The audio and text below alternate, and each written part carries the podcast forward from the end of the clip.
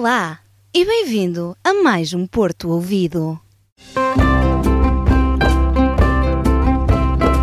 Porto Ouvido. Há muito no Porto para ouvir. Hoje a história é ator principal, o futebol entra em campo e a solidariedade anda pelas ruas da Invicta. Eu sou a Susana Martinho e tenho uma proposta para ti. Fica por aqui e desfruta ao som do nosso Porto que preparamos com muito carinho para tu ouvires. Qualquer portuense sabe quem é o macaco.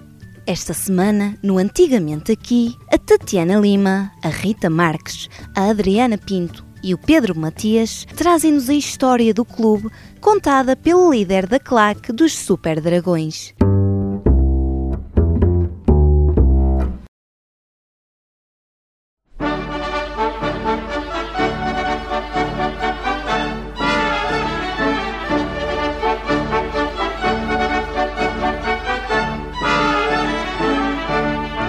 Palco dos jogos do Futebol Clube do Porto não foi sempre o Estádio do Dragão. Antigamente, os adeptos enchiam as bancadas do Estádio das Antas, localizado entre a Alameda das Antas e a Rua da Renascença Portuguesa. O líder da claque portista, Fernando Madureira, conta o que levou à mudança. O futebol evoluiu, não é? Isto é um futebol moderno, os espectadores e o espetáculo exigem outro tipo de condições, outro tipo de palcos. Pronto, e o aproveitamento do Portugal organizar o Euro 2004, em que se construíram muitos estádios, e o Futebol com o Porto, como não podia deixar de também construiu este lindíssimo Estádio do Dragão. Mas afinal, qual era o cenário no Estádio das Antas? O mito Estádio das Antas era um, um estádio mais, mais antigo, com menos condições, em que só havia uma bancada que era coberta, Uh, em que pronto, qualquer altura em que chovesse e estivesse frio os, os, adeptos estavam expostos as condições, ainda havia rede, as condições de entrada e mesmo os próprios, as próprias cadeiras uh, não tinham um grande conforto e, grande, um, e grandes condições como tem, como tem este nome, mas era um estádio mítico que teve durante cerca de 50 anos ao serviço do, do Futebol Clube Porto, pronto, era o, o mítico Estádio das Antas.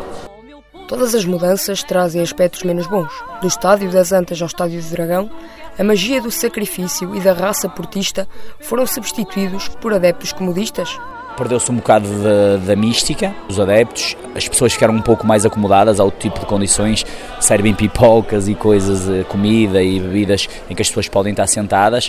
Não há tanto, tanto entusiasmo eh, como no estádio antigo em que as pessoas viam um jogo todo de pé, que neste, neste estádio só na zona da claca ou na bancada da claca é que se o jogo de pé. Perdeu-se um pouco de, de mística, mas ganhou-se comodidade e conforto. Como peça-chave de um clube, a opinião dos adeptos é fundamental. 90% de, dos adeptos aceitaram bem porque as condições de, de conforto, segurança e comodidade são muito melhores. Agora, quando vieres ao Estádio do Dragão, lembra-te que, antigamente aqui, tudo era mais difícil para quem ama este clube. Para acompanhar o Porto Ouvido, só mesmo uma infusa generosa. No português de hoje, o Gonçalo Costa, a Júlia Aguiar, o João Coraceiro, a Inês Pinto e a Karina Lopes levam-nos de boca em boca rumo à descoberta de uma expressão tão antiga como as ruas da cidade. Curioso? Ora, ouve lá!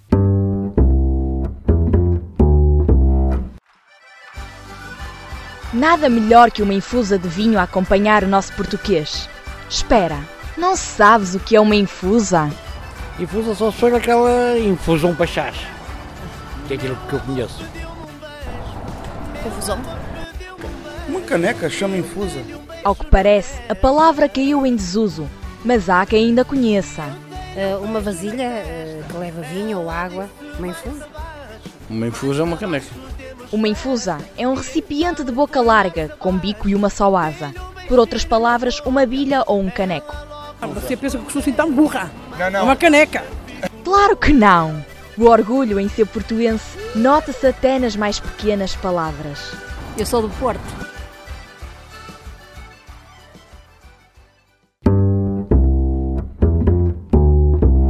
Desta vez o vídeo-árbitro não apitou e o fora de jogo continua. Eu, o André Ferrão, a Joana Carvalho e a Lívia Spencer trazemos-te até à Faculdade de Desporto da Universidade do Porto para conheceres o Clube dos Salgueiros.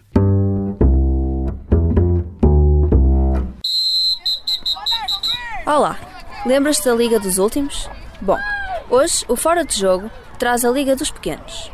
Chamo-me Bruno, tenho 11 anos, jogo a defesa no Salgueiros. O Salgueiros é um dos clubes mais emblemáticos da cidade do Porto. Andou desaparecido, mas regressou há uns anos. E com a nova vida do clube veio também uma nova vaga de pequenos jogadores que sonham ser o Ronaldo. A formação do Salgueiros treina todas as noites, das 7 da tarde às 9 da noite, no campo de futebol da Faculdade de Desporto da Universidade do Porto.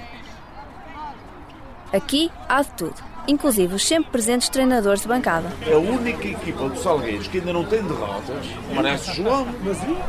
E não. Então, e o Tiago? O Tiago? Não faltas palavras. Faltas palavras, não dela. Mas viemos cá pelo plantel. Vamos conhecer alguns. João Pedro Maninho de Soares, tem 9 anos e joga defesa esquerda. Boa noite, sou o Lucas Castro, sou médio centro, tenho 13 anos e jogo no Salgueiros. Chamo Guilherme, uh, tenho 11 anos e jogo a lateral esquerda. É um desporto favorito, sempre gostei muito de futebol e, e mais nada. O treinador dá o apito final. E agora é para descansar. Ou será que não? Nada, vai beber água só. De qualquer das formas, nós vamos pousar as botas, porque não temos a mesma pedalada que estes pequenos craques. Até à próxima.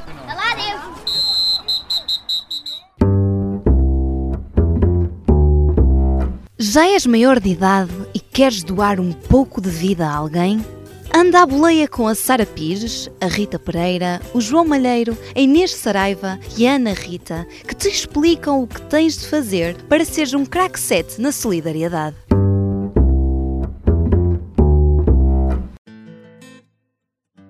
Esta semana vamos à boleia das dádivas de sangue. É unânime entre o povo da Invicta que o ato de doar sangue é muito importante. Mas será que todos contribuem para algo tão essencial? Sim. Uh, não, ainda não tive a oportunidade de fazer, mas gostava muito de fazer. Eu costumo poucas vezes, na verdade, doei poucas vezes, né? Não, infelizmente, nem que quisesse, também não posso dar. Sim, costumo dar com frequência. Por acaso nunca dei, não senhor. O que leva os portuenses a tomar estas decisões? Basicamente é saber que estou a ajudar outra pessoa, que lhes estou a salvar a vida, provavelmente. Pensar no outro se colocar no lugar do outro, saber que você pode precisar. Acho que sensivelmente é o facto de ajudar outra pessoa que precisa. Afinal de contas, qual é a opinião dos portuenses sobre doar sangue? A importância de doar sangue para mim, acredito que enquanto a gente não sabe fabricar, o jeito é a gente pensar no outro e doar. Porque o sangue é fundamental. Uh, para mim, dar sangue é ajudar alguém. É um recurso que, infelizmente, não encontramos em prateleiras, então temos que pensar no outro e ser mais solidário. Para fazer uma entrega, temos de saber onde deixar a encomenda, certo? E os portuenses? Conhecem os sítios onde podem doar sangue? IPO, no Santo António. Acho que em todos os hospitais podemos fazer. Na minha cidade, no caso, sempre tem, além de postos móveis, tem uma central só de doação. A doação é um processo simples, mas nem toda a gente o pode fazer. Então, o que é que é necessário para poder doar sangue? É preciso um peso mínimo, é preciso a pessoa de não ter determinado tipo de doenças. Sei que pronto, precisamos ter 18 anos e que precisamos de ter um mínimo de peso. Pois é, a gente da Invicta está consciente da atitude solidária que é doar sangue. Não te esqueças, um simples gesto pode mudar uma vida. Até à próxima!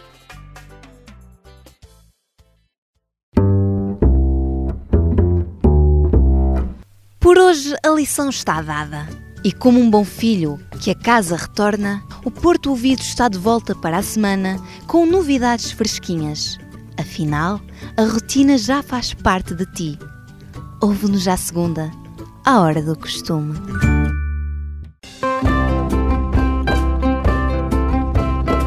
Porto Ouvido. Há muito no Porto para ouvir.